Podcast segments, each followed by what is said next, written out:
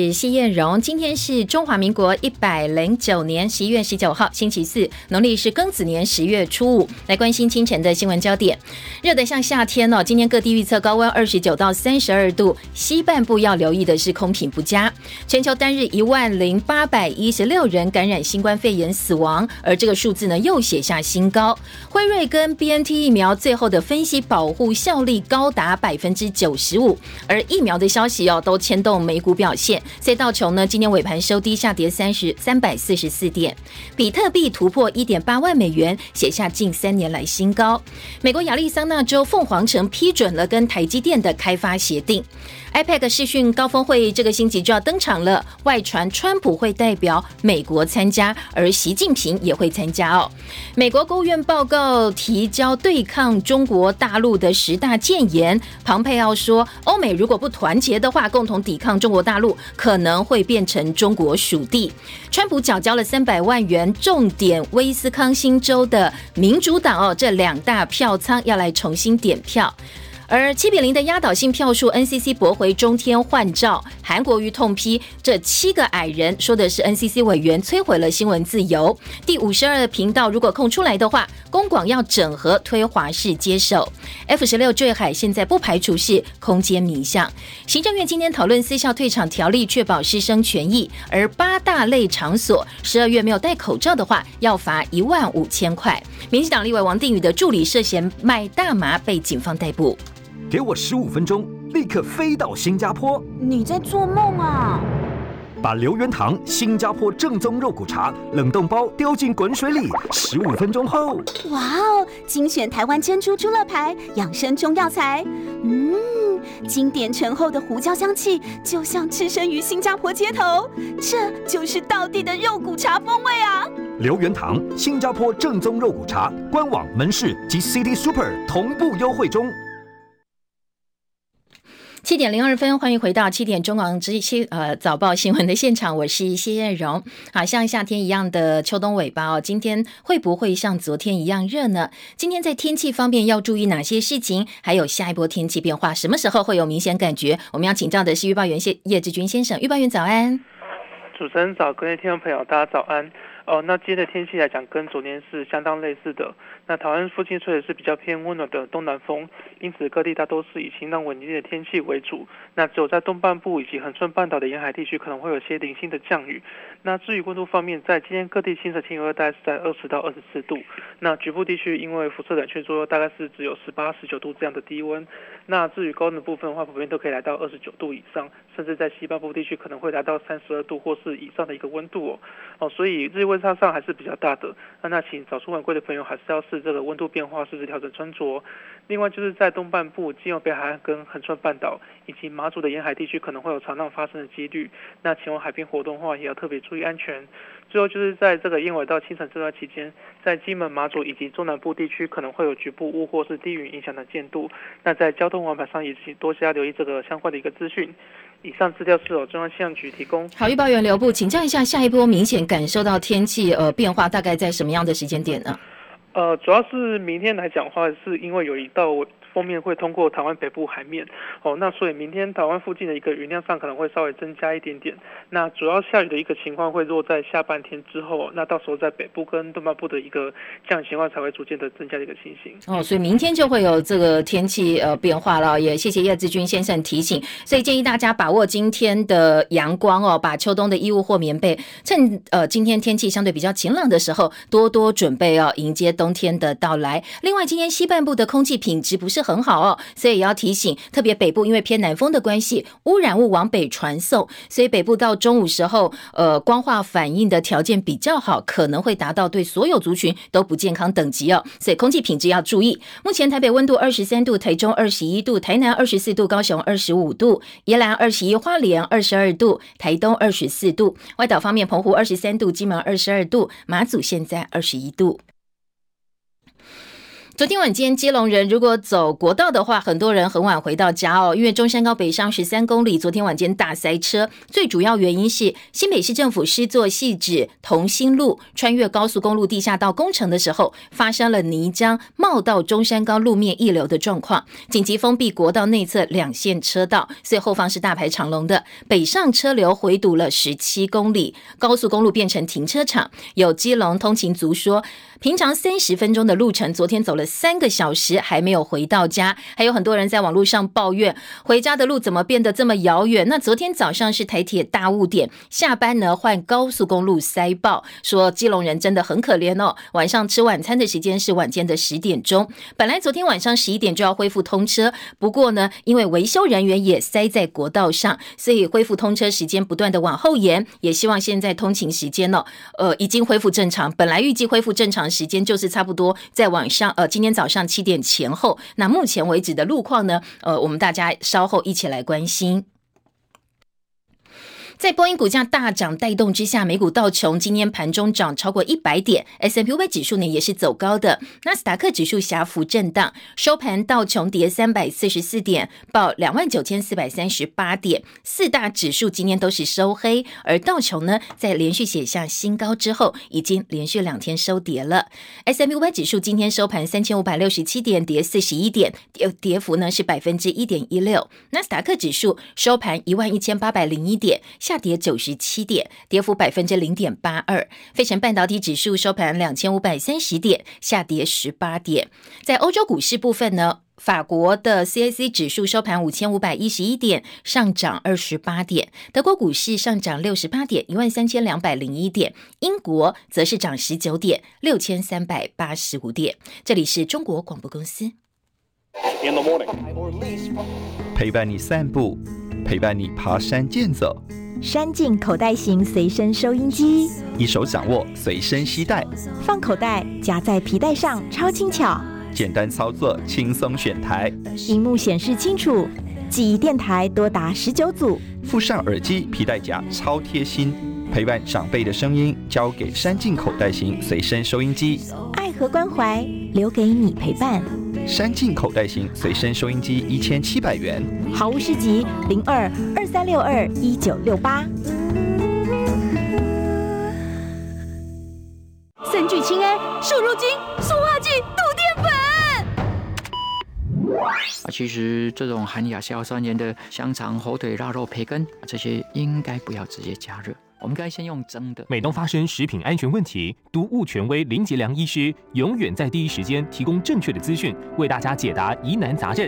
侠医精神永存，他在广播中的精辟见解与温馨叮咛，集结成实用的有声宝典，持续温暖陪伴大家，吃得更安全。永远昂扣的侠医林杰良有声书系列全套八 CD，定价六九九元，订购专线零二二五一八零八五五，或上好物市集网站。中国广播公司。提醒您，现在时间七点零八分，欢迎回到中广七点早报新闻现场，我是谢燕荣。每天早上七点钟哦，燕荣早报陪大家上班上课途中呢，或者是在准备之呃上班上课之前，轻松掌握国内外大小事。那我们先来听昨天深夜到今天清晨国内外关心的新闻重点，稍后为大家整理的是呃国内七份主要早报的头版内页新闻焦点，以及不同立场的评论的观点。也欢迎大家继续锁定收听，记得帮中广新闻的 YouTube 频道。按赞、分享，按下订阅小铃铛。那如果您在线上的话，或随时回到中网新闻网频道，记得哦，帮七点三十五分钟早报新闻按赞分享，也谢谢大家哦。好，再来关心的是国际油市，今天因为北海布伦特原油期货价格，呃是。收在九月初以来的最高点，北海布伦特原油一月交割价涨了五十九美分，每桶四十四点三四美元。另外一个大涨的，则是。加密货币比特币今年因为疫情的关系，还有市场的接受度越来越大，所以强势上涨。今年突破一点八万美金，达到二零一七年十二月以来哦，将近三年来的历史新高。那今年到现在，比特率呃比特币的涨幅呢，已经超过了百分之一百五十。同样也是财经焦点，美国亚利桑那州凤凰城官员今天无意批准了跟台积电的开发协定，而这个协定将为室内一项耗资一百二十亿美元的半导体工厂做了相关的规划。提供两亿五百万美金改善道路跟水源这些基础建设的市呃市府资金。路透社还特别介绍台积电哦，说台积电是全球最大的晶圆代工企业，也是苹果公司、高通公司和其他多家科技公司生产半导体的主要供应商。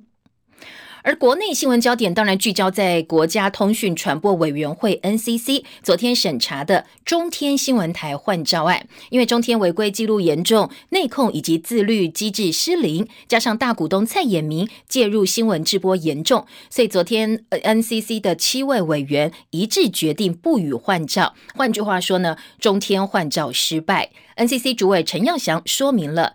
驳回换照的主要原因，就中天公司申请换发中天新闻台执照一案，七位委员一致决定驳回申请，不予换照。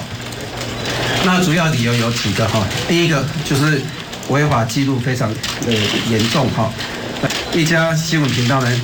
占了我们本会呢关于电视类人民申请及申诉总量的三十一点五五趴。另外一个呢，最主要的这个讨论议题就在于中天新闻台的内控机制机制失灵，还有自律机制呢没有发挥功能的部分哈。呃，基本上来讲的话，就是他们的大股东哦蔡衍明先生呢，直接间接的介入中天新闻台直播的事实。好，如果中天新闻台的救济程序失败的话，哦，第五十二频道就变成兵家的必争之地。NCC 主委陈耀祥说，他希望给公广集团新闻频道一个机会。公视第七届董事徐瑞熙说，这是目前可行性最高，也是减少争议的最好方法。希望以华视作为主体，整合公视跟文化部资源，让新闻频道有全新的面貌跟想法。而中天则痛批 NCC 已经达成了政治任务。呃，昨天是台湾解严三十多年来新闻自由跟言论自由最黑暗的一天。中天会提出法律救济程序，奋战到底。而他们的老板蔡衍明说，中天撤照完全是政治操弄。中天昨天发声明说，一定会提出救济程序，奋战到底。法界也认为，中天应该立刻启动司法救济，除了向行政院提诉愿，而且呢打行政官司，请求撤销这。的处分，因为急迫跟必要性的关系哦，所以立刻要向行政法院申请裁定假处分、暂缓撤照的决定。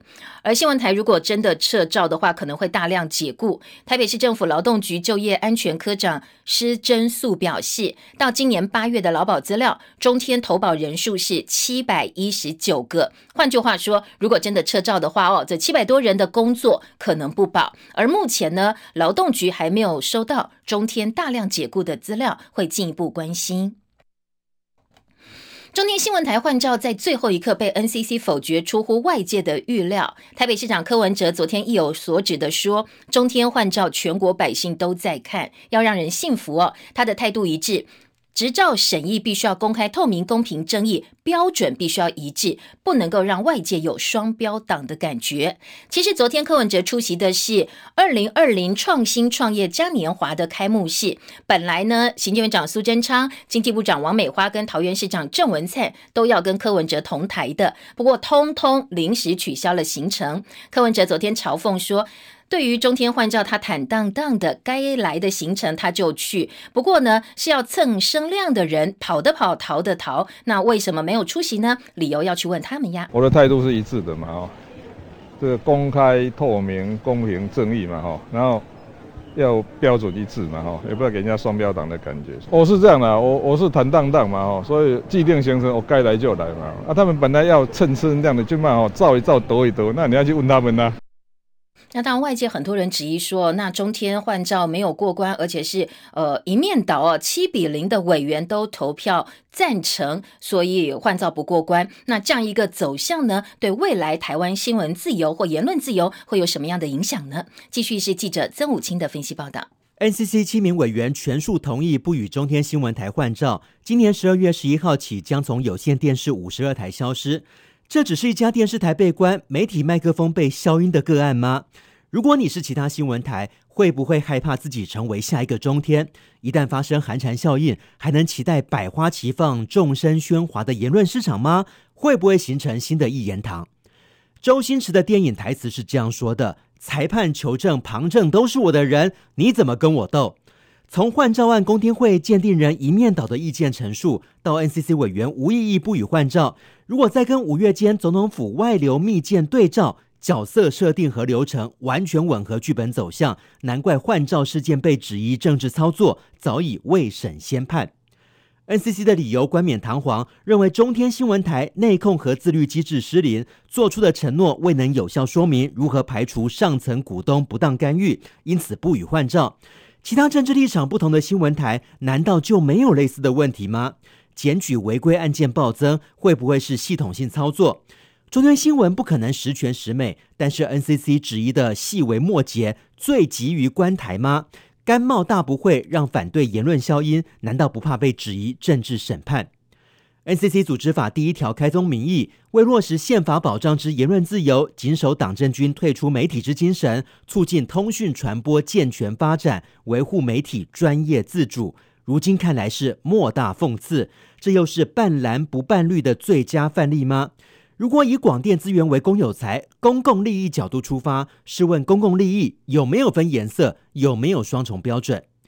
别马执政时期都没有关掉新闻台，蔡政府却创下民主恶例。中天换照不过，府院表示尊重独立机关依法做成的专业决定，但是别忘了，行政院长苏贞昌为了打假消息不利，曾在去年三月酸当时的 NCC，谁都管他不到，但他也什么都不管。对照现在划清界限，难道就能完美切割？如果今天可以对新闻台做政治审查，明天会不会对人民进行思想控制？如果绿色是被原谅的颜色，甚至是唯一的颜色，跟望中巨兽相比，绿色怪物危害更大。中网记者曾武清在台北报道。好，另外，昨天经过一整天的搜救，空军十八号晚间针对 F 十六失联战机的搜救以及事发状况对外做了说明哦。昨天晚间，空军司令熊厚基他初步认为事发原因不排除是空间迷向，同时呢，海军紧张队已经呢收到了疑似信标的讯号，现在全力加强搜索当中。张伯仲的报道。失联 F 十六战机的搜救行动已经超过一天。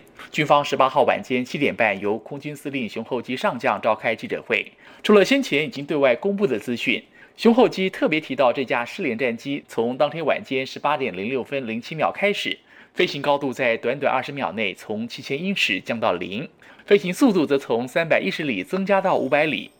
至于事发原因，熊厚基认为，我们初步认为机械故障可能性较低。以现有无线电的通联记录及我们飞机修护的经历等事证，该飞机起飞前各个系统操作都是正常的。我们不排除空间迷向的可能。依照当时天气测报的资料，该批飞行员描述事发当时的天气、飞行的录音超舰等事证。当时操作的环境为黑夜，飞机在爬升过程中有进云，并且在云中操作转弯。不排除产生错觉，导致空间迷向。熊厚基也再次澄清，这起意外和共机扰台无关。他说，有关西南海空域的用兵规划，都是由嘉义的 F 十六、台南的 IDF 和屏东基地的军机来担任空中警戒任务，不会影响花莲基地的常态训练。他同时也重申，目前的任务救人第一。而海军锦江舰已经在十八号上午九点零三分接收到疑似信标讯号。随即集中兵力加强搜索。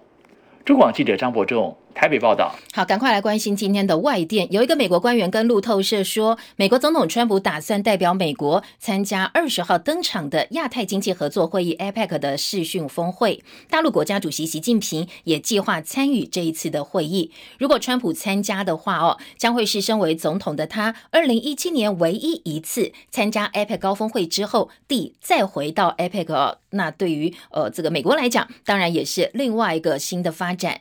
而对于川普参加 APEC 会议的说法，白宫方面到现在并没有呃正面的一个回应，也没有评论。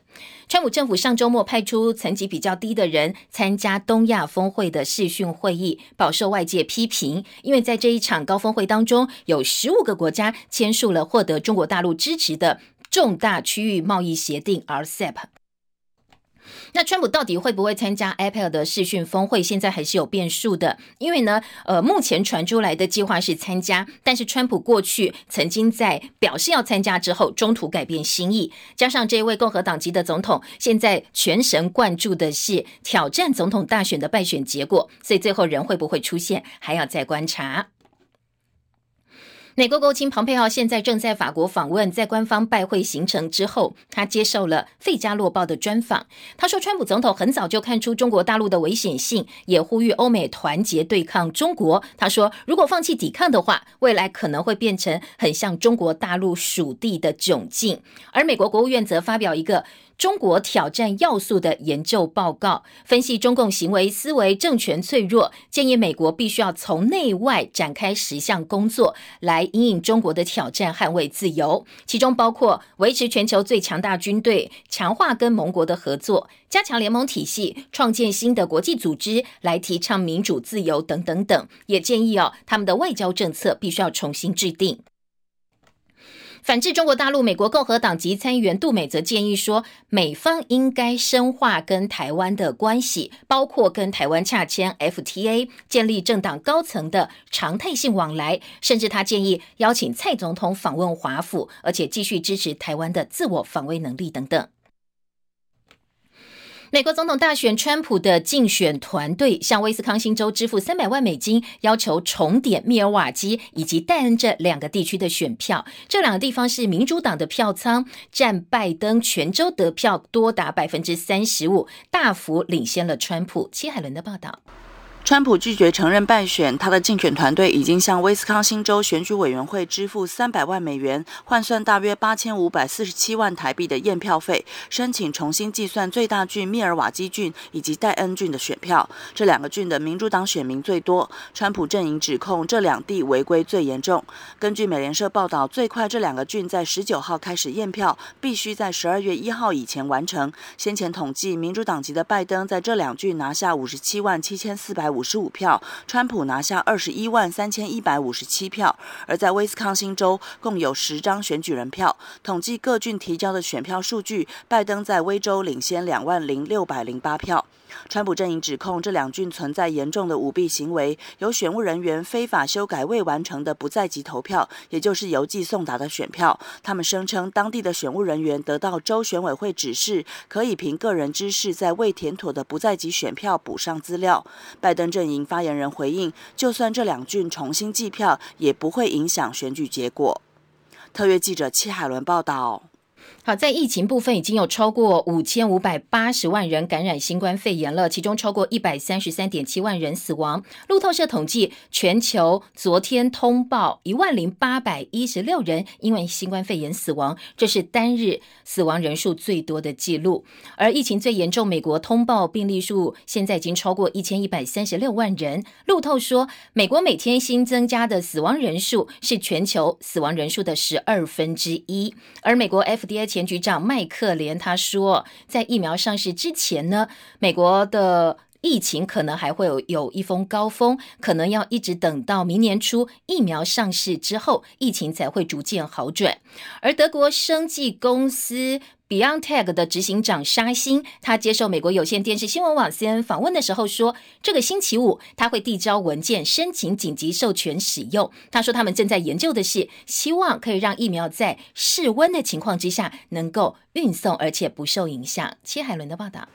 美国辉瑞药厂表示，和德国生技公司 BNT 合作研发的新冠肺炎疫苗后期试验最终结果显示，疫苗预防效果达到百分之九十五，副作用轻微，唯一的严重不适是疲倦感。对六十五岁以上高危险群组的成效也超过百分之九十四，不同种族人士也有类似效果，反映出疫苗可以在全球广泛使用。目前已经取得所需的两个月安全数据。德国生技公司 BNT 共同创办人兼执行长沙欣受访表示。周五就会递交文件，向美国食品药物管理局 FDA 申请紧急授权使用。预期 FDA 会在十二月开会讨论。他也说，正在研究如何让疫苗在室温下就能运送的配方。根据路透社统计，全球在十七号通报因为 COVID-19 死亡的单日人数一万零八百一十六人，创下了新高纪录。而先前的记录是这个月四号的一万零七百三十三人。特约记者戚海伦报道。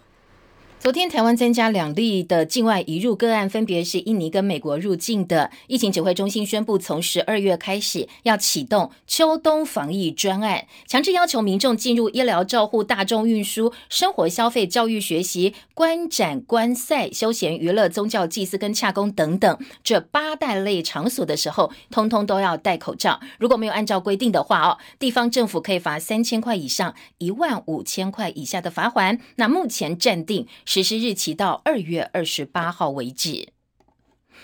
行政院会今天要讨论的是教育部要办的私立高级中等以上学校的退场条例草案，用制定专法的方式来帮助呃一些办学绩效比较不好的私校退场。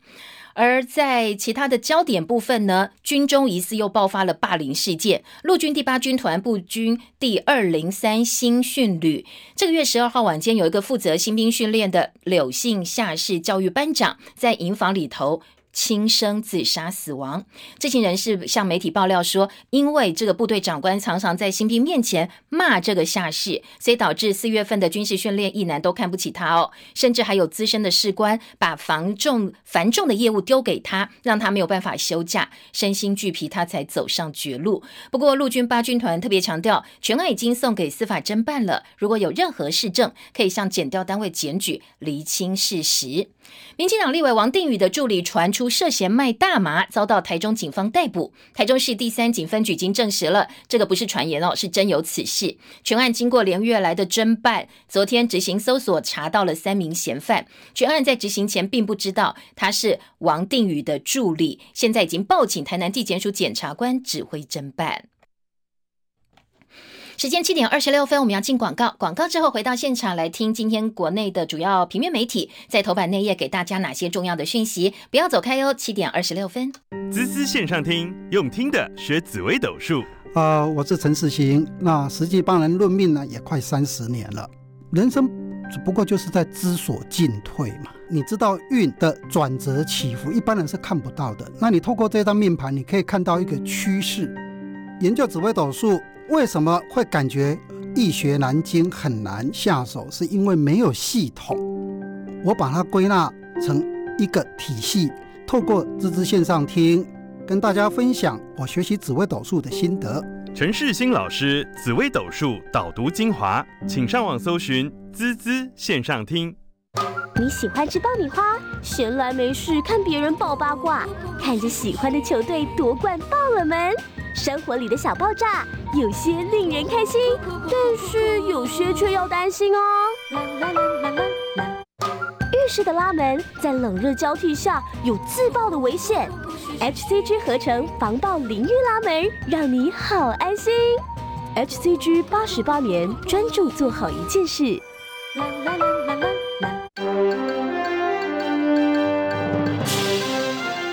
中国广播公司。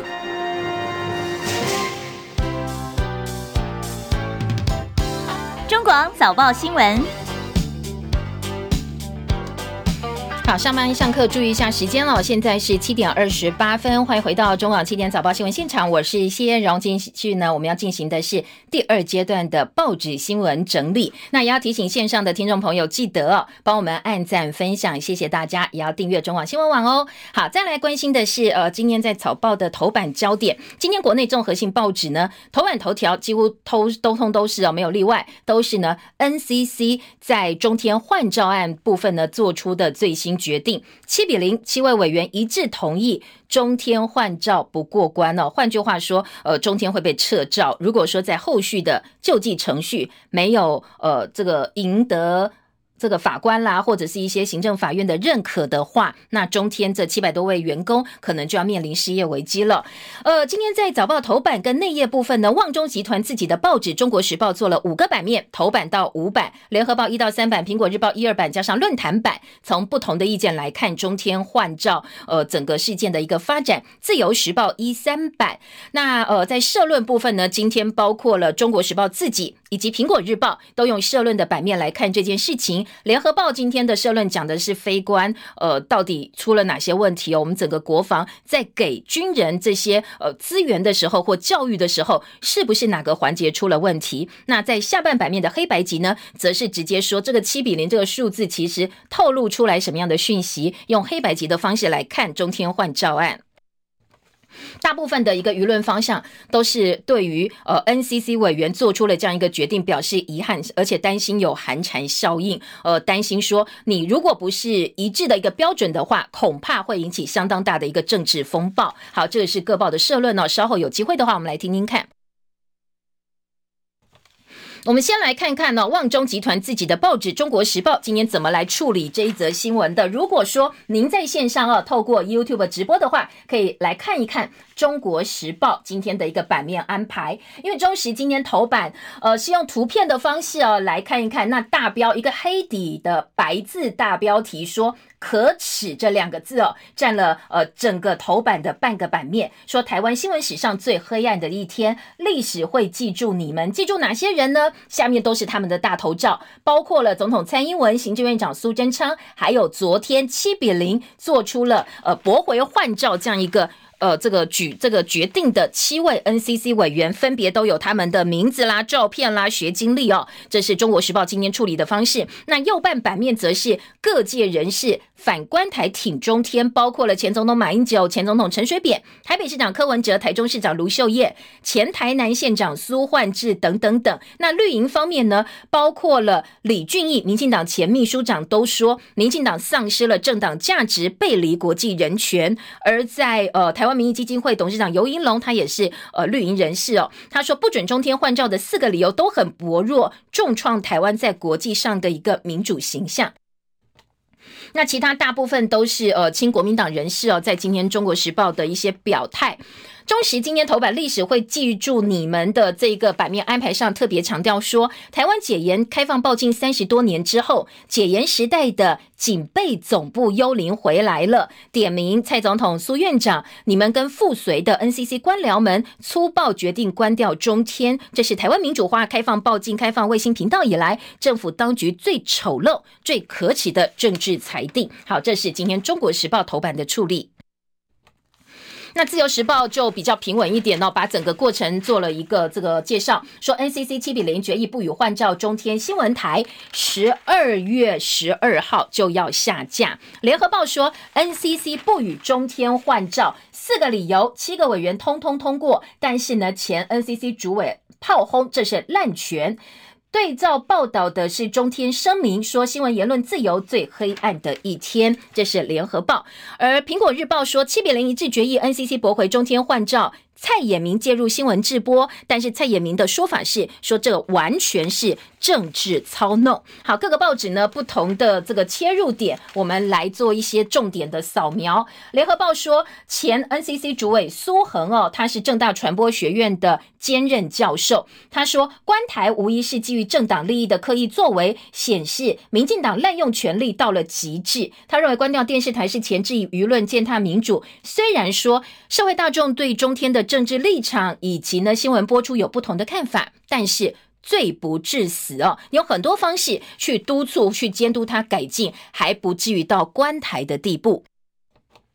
那 NCC 主委怎么说呢？昨天，呃，陈耀祥他说他不是言论自由的刽子手，他说他自己会向历史负责。那当然，在呃各个报纸的内页呢，也都有陈耀祥的说法。他说可受公平，这个可受法律公平。电视台定期换照，电视台不是万年执照。如果你做的不好的话，就是可以换掉。那接下来想要买媒体的老板，必须要知道你有可能会被撤照，所以要尊重新闻自主、新闻自由、专业审查。他他强调。没有政治力介入，而在呃整个关键呢，说这一次中天最大问题是过去的争议，中天一直没有提出有效解决机制。那之前的听证会也可以看到，大股东经营阶层一直不觉得自己有问题，没有需要改善的必要，或者是说改善的这个幅度相当有限，所以呢，做出了不予换照的一个决定。好，这是 NCC 的说法。那我们当然也要来听听看，呃，中天的声明。中天说是行政院长苏贞昌要关中天的，因为呢，中天紧咬他一百八十万被偷，但是不报案，关掉中天是政治裁定、政治判决，宣告台湾一言堂的时代到来。那在今天的这个苹果日报呢，以及联合报内页都还有点到说，今年五月总统府被骇客。呃，害出了一个密件。那这个密件呢，当时的重点一个是打哦赖清德，另外一个就是关中天。呃，当时民进党还在进行党内初选哦，说呃，昨天 NCC 的一个决定呢，代表这个当初用 NCC 委员王维金跟林丽云就是要配合处理中天。果然，你现在回头来看，当初的这个所谓流出来的密件讲的都是真的，整个方向就是朝这个方向走。NCC 已经达成了府院高层。交交办的政治性任务，因为二零一八年以来选举的仇恨未消，总统蔡英文要让蔡衍明痛，所以关掉中天就是要中天闭嘴。这是呃，今天蔡衍明跟中天方面提出来的部分声明内容。今天联合报有一个呃，这个所谓的网络民调，说中天换照到底网友认不认为这个是政治力操作？呃，从苹果的民调当中看出来哦，百分之六十八点四认为是呃六四点八哦，说这个是专业决定，不是政治操作。百分之三十四点四认为呃这个是为了封杀中天的政治操作。换句话说，苹果日报今天的这个网络民调跟今天主要媒体的舆论方向、立论观点其实不太。一样哦，所以换句呃，可以看得出来哦，在网络上这一块，或者是苹果日报的受众，也有可能是比较年轻的族群，他们对于中天换照的看法是超过六成四，认为这个是专业决定。好，我们也提供给大家参考哦。好，在内页方面呢，呃，苹果日报内页有黄国昌的说法，他是一直主张中天要把它关掉的。他说，终于告别蔡衍明的中天，而馆长网红馆长说这是台湾人赢了，但是包括韩国瑜在内的。蓝营担心寒蝉效应，呃，昨天新北市长侯友谊等六都市长也都表态了。侯友谊说，应该要容忍多元言论。韩国瑜说，这是七个矮人摧毁了台湾的新闻自由。讲的七个矮人呢，当然讲的是呃这七个委员。今天在社论部分，我们来听听看哦。中国时报社论很简单说，新闻自由已死，历史会记住这一天。中华民国一百零九年十一月十八号是台湾新闻自由死亡的日子，而苹果日报说。NCC 否决中天换照，让人遗憾。其实苹果跟蔡衍明可以说是呃完全对立的两边哦。那黎智英跟蔡衍明，不管是政治立场，或者是过去多次都有比较不合的这个呃立场。但是呢，在苹果日报的社论当中，他说他们绝对不苟同旺中集团所属媒体的亲中立场。而且也认为，呃，这个中天他的新闻专业跟新闻自律表现不佳。不过这些问题应该回归市场机制跟公民力量来进行裁判。现在 NCC 既然已经决定中天换照不过关，那就要用相同的标准来要求其他电视台。未来其他电视台换照的时候，能不能够用一样的标准检视，拿来检视哦，看看大老板有没有去呃这个干预新闻台或干预新闻直播。老实说，没有一台是没有的。好，那如果说你接下来在同样的标准进行之下呢，你是不是会呃给其他媒体比较不同的对待，或者是说跟中天一样这么严厉？这就是大家要来检视的。另外一个部分担心的是，未来你看七比零哦，在一面倒的政治气氛之下，台湾到底有没有办法维持多元意见的一个空间？会不会只要你说出不一样的声音，立刻被出征？久了大家就不敢讲了，这个就叫做寒蝉效应。好，这是苹果日报在社论当中的担忧。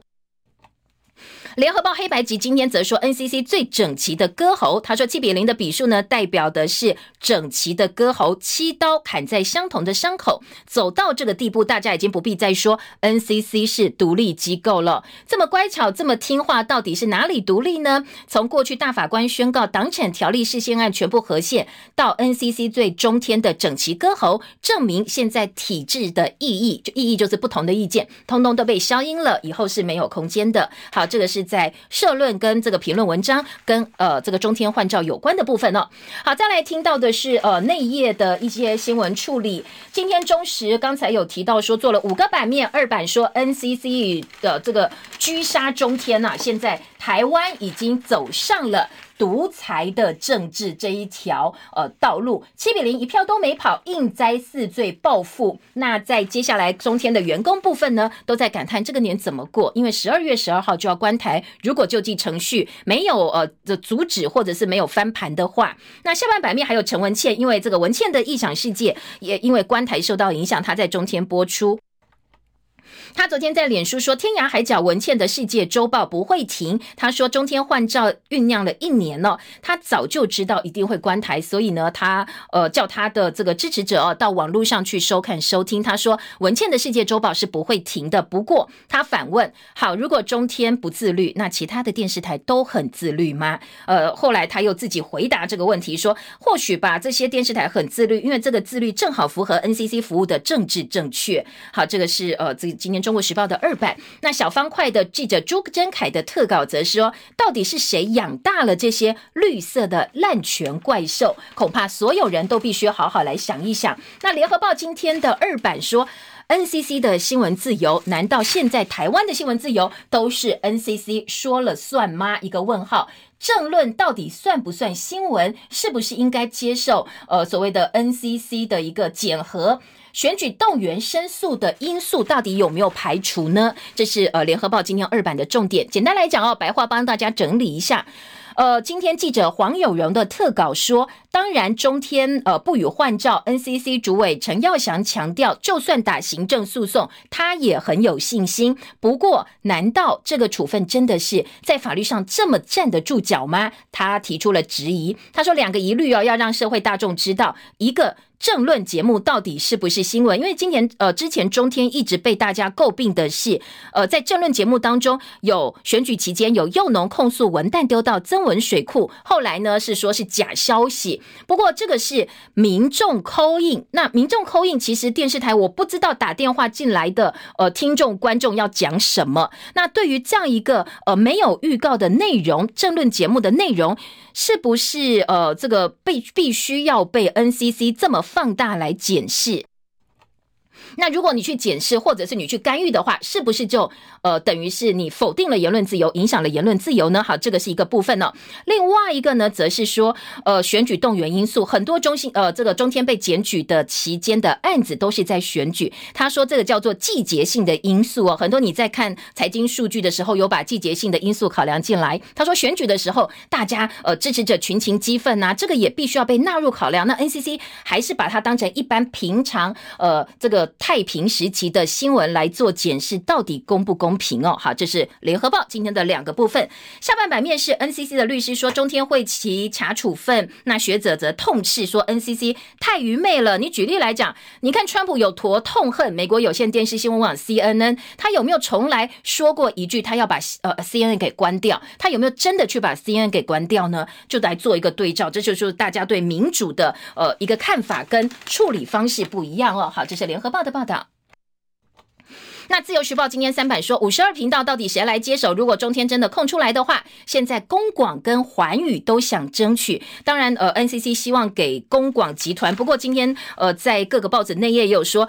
陈耀祥，NCC 主委，你可以来下降一个指导期吗？直接说五十二台给华视，那到底制度在哪里哦？那另外呢，环宇就是所谓苏贞昌，呃，这次关台很多人说就是苏贞昌在后面主导的。那今天早报也有针对这个部分来做一个报道，特别是哦，今天在内页的联合报，哎，有把整个过程做了一些呃，这个所谓的内幕踢爆。赶快来告诉大家哦，这个环宇呢，苏贞昌支持的环宇也想要进驻，不过后面到底是谁进来？哎，大家也可以来检视看看。联合报今天的三版说，绿营的鹰派进逼中天续命见光死，换照案府会冷处理。NCC 审查前本来爆出主委陈耀祥在游说，说希望走目前或者是在换照拍板之前大家猜测的一个方向，说呢，呃，让他去稀释股权，或者是说，呃，可能用一些呃钱。提附加前提的方式方式呢，让换照案过关。说前戏陈耀祥才在游说其他委员，但是呢，突然被民进党内发现说，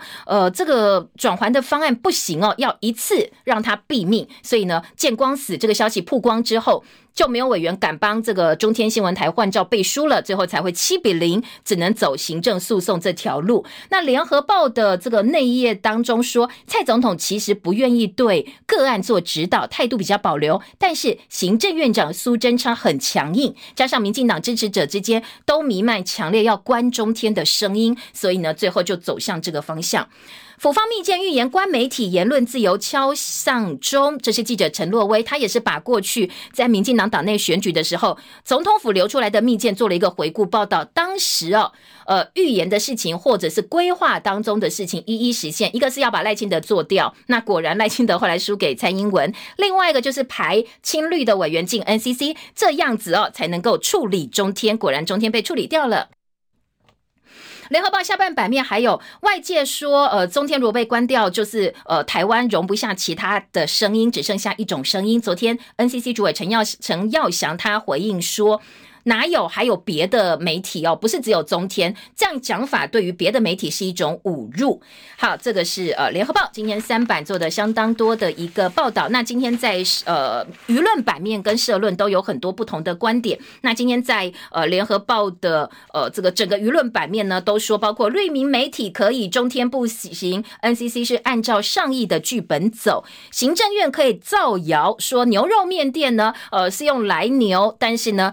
呃，媒体都不能讲话，要当啄木鸟，不能够当啄木鸟，或者是呃不听我的，下场就会变跟中天一样。好，这是几个哦不同的专家学者投书联合报民意论坛的一些观点。好，当然今天很多很多的这个呃关于中天新闻台的这个相关报道，那如果有兴趣的话，大家可以自己去翻来看哦。那在蓝营方面，或者是呃民众党方面，希望秋豆十一月二十二号大家站出来，一方面呢捍卫言论自由，另外一方面呢。当然是要要反莱猪进口，这个今天在呃内页的《中国时报》也做了相当大的版面报道。好，听完中天，赶快来听今天早报其他新闻焦点。下个月要启动秋冬专案，三大防疫升级。这个新闻今天自由的头版二，联合报的头版二题。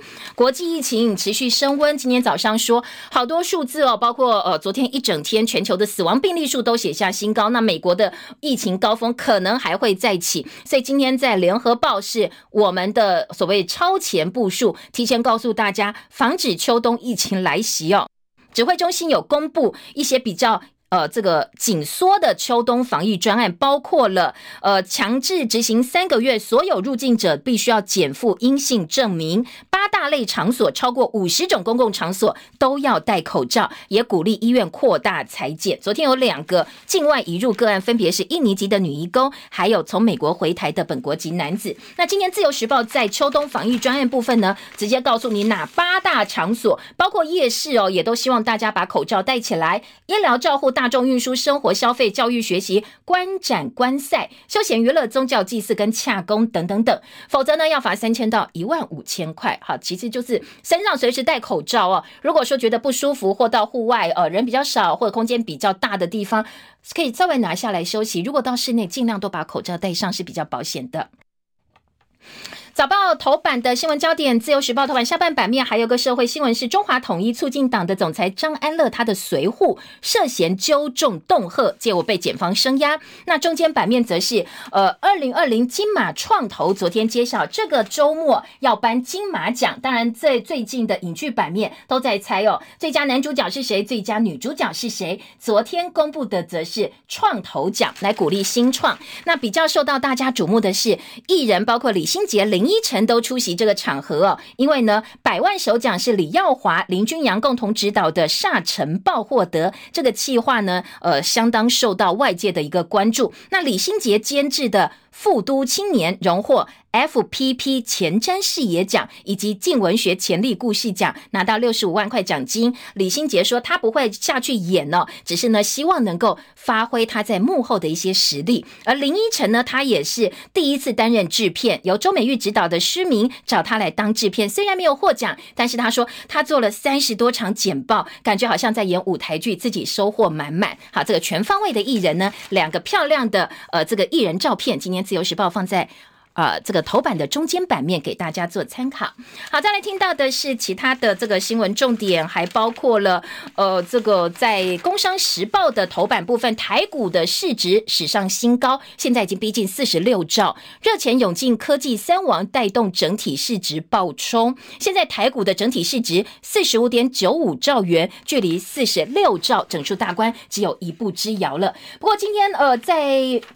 呃，今天的财经报纸内页也提醒，台北股市感觉非常夯、非常热，但是投资朋友还是要呃要居高思维啦，因为现在三嘎行情发烧哦，台股冲上一万三千七百七十三点，呃，外资已经连六买了。那今天经济日报在二版说，小心啊，有三嘎，嘎哪三个呢？外资嘎内资，然后嘎空头，而且也嘎空手。换句话说，你不管做多做空都不简单，想要赚钱哦，心脏要强大一点点。经济日报今天的头版头条：营运大甩尾，面板双虎第四季拼赚百亿元，群创友达全年转亏为盈。群创总座说明年的市况非常的看好，是万里无云的一个前景。今天在呃经济日报的编栏重点呢，除了有三高行情，还有玉龙苦日子过了，有望配息。iPhone 十二拆解，台积电最威风。工商时报说辉瑞疫苗赶进度最快十二月可以在美国施打。拜拜，九成房贷应该没有了。因为呢，意银昨天拍板，房贷加信贷最多可以贷八成五。换句话说，以前的九成房贷应该不会再出现了。工商时报的标栏重点，蔡立行说，联发科明年展向是正向的，五 G 应用会高速成长，三百五十亿上堂，政府基金敲定代操，比特币神话在线飙破一万八千美金，玉龙三宝今年获利大复活，以及紫光二十四点五亿美元的债，现在交易喊卡。好，以上是今天早报头版的新闻焦点，我们稍微休息一下哦，广告时间有哈拉的时间跟大家聊聊天，那稍后广告回到现场，继续来听内页新闻，不要走开。三倍券还没花完吗？别等啦！Panasonic 振兴好评不断，第二波再加码！十月一日到十二月三十一日，快把握机会买 Panasonic 就对啦！Panasonic 好物市集不得不推荐。秋冬空屋来袭，你准备好了吗？一样都是口罩，大千科技可维力纳米薄膜口罩，能有效抵抗有害悬浮微粒至 PM 零点零七五，远远超过一般平面口罩。高科技纳米薄膜，除了对抗 PM 二点五，还可水洗重复使用，全力备战秋冬空污。首选大千科技可维力纳米薄膜口罩。立即上好物市集零二二三六二一九六八。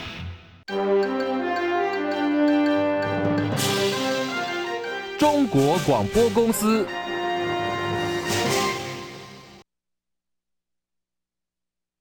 找不到 哈，欢迎回到呃这个七点早报新闻现场，我是谢荣，现在时间是七点五十一分了。好，赶快来听今天内页的这个新闻焦点。今天内页我们先来听的是呃这个 F 十六失联哦，今天在政治焦点版面，自由时报四版，联合报四版，F 十六失联不排除是空间迷向坠海。空军司令神后基说，天后服行飞行符合飞行的标准，机械故障的可能性很低。当然呢，这就打脸了这个前退役。像你说是机械故障，昨天的早报，联合报今天在四版说。二十秒急降七千英尺，初判机械故障的可能性很低。那现在已经发誓发现疑似信标的讯号，所以要全力希望能够找到，不管是找到人、找到飞机，通通都好。呃，昨天的记者会几个重点，一个是排除机械故障可能是所谓的空间迷向，另外一个说这是例行性的训练，跟攻击扰台没有关联。还有到底有没有过劳？身为作战队长的蒋正志，白天开会，夜间飞行有没有过劳？那军方。的回应是说，我们一切都没有违法，是符合规定的。一年六次重大意外，国军到底怎么了？记者陈嘉文的特稿说，国军是将近二十万人的庞大群体，每个事件都是独立个案，不能够呃用直觉归纳比附。但是，一年六次也太多了吧？彼此之间恐怕会有结构性的因素，是绝对有检讨价值的。冬季的海流强劲，现在搜救的难度变高了。F 十六停飞特检，IDF 接替警戒任务。蔡总统下令全力救援彻查事故，该负责就负责，该检讨就检讨。好，这是昨天整个发展。今天早报哦，可以看到苹果日报啦，或者是呃综合性报纸都有一个大广告来力挺国军哦。这广告都是整个版面的广告，呃买广告的人呢是由世界台湾客家联合会所发起的，那里头连数的一些呃这个社团相当的多。进军保台，守护家园，全民赞虾挺国军，共军扰台，国军辛苦了，非常感人哦！这个广告相当大版面，今天呃在主要的综合性媒体、综合性报纸都看得到。好，保台当然，呃，跟老公之间的关系很重要，美国关系也很重要。今年，呃，《自由时报》的二版说，抗中保美，美国新政府的有十大任务。国务院最新的报告说，中国要取代美国，是仅拜登政府必须要重塑外交政策。那昨天国务院的报告提了抗中十大谏言，认为应该跟盟国强化合作来捍卫自由。而庞佩奥，美国国务卿哦，他昨天则说，呃，这个美国要团结，否则最后美国可能会变成。中国大陆的一个属地。自由时报内页，陈明通陆委会主委他说，希望两岸寻求和平对话。不过，当然这讲归讲哦，以目前两岸的气氛，还有我们执政这个高层的。强硬态度看起来短期之内没有什么和缓的一个迹象。美国参议员则呼吁华府必须要邀台湾的总统去访问华府，或者是说要赶快跟台湾签 FTA。那说现在是民主跟独裁政权的一个对立啊，这个是今天早报的报道。还要听到的是，呃，自呃今天在旺报的头版头条以及呢联合报内页都有。中国大陆国台办昨天证明了，真的有所谓的台独黑名单哦，现在正在呃这个积极的罗列当中，这算是间接证实了，说要对台湾跟台独跟他的金主呢做一个呃事实的打击。依法打击。那陆委会昨天回批说，这根本是挑动两岸对立，会适得其反。这是两岸之间的一些新闻。虾皮一律多学者说，可能会影响到台美伙伴对话，因为经管会先前通过虾皮支付电支执照申请。但大老师说，呃，现在我们要去签这个台美经济繁荣伙伴对话，讨论的议题也包括干净网络，但是虾皮这个过关可能会影响到。美国对于我们的网络干净有没有中资疑虑啦？等等等，有一些质疑。那所以投审会说我们会严格把关。美国总统大选，美国的网络安全局长又被炒了，因为在整个大选期间，呃，他跟川普的立场是不太一样的。而在英系民进党内的派系部分呢，英系现在转型要组新基金会，跟小英之友脱钩，要积极的为后蔡英文时期布局，因为蔡英文已经不能再选了，所以呢，接接下来蔡英文人马或者是英系人马要积极为未来备战。来州话题，昨天侯友谊的新北市呢定了比中央更严格的标准，说营养午餐只要抓到混来猪，我重罚最多罚两百一十五万，厂商如果你不配合的话，你就不要来了，而且呢。马上一周之内就要跟所有营养午餐的产商厂商呢完成换约，政府不做，那地方自己来做。今天联合报就直接说，营养午餐呢现在限国产肉，新北的规定比中央更严格，而反莱州现在来机呃消基会发起的一个联数已经超过十一万人联数了。国父纪念馆现在要改造遮挡。大巨蛋希望能把整个视野更开阔，抢救天际线，可能明年初就要动工。这是国父纪念馆改建的消息。水情吃紧，台南嘉义夜间减压供水。台南市说希望赶快完成南化以及增文水库的连通管。桃园北水南调，现在希望把枯水期苦哈哈的能够撑过去。好，那页新闻的焦点呢，还要来听的是呃。立委，民进党立委王定宇的助理涉嫌卖大麻被声押，王定宇昨天道歉哦，说这是呃他新用的年轻人。好，我们时间到了，谢谢您，明天见，拜拜。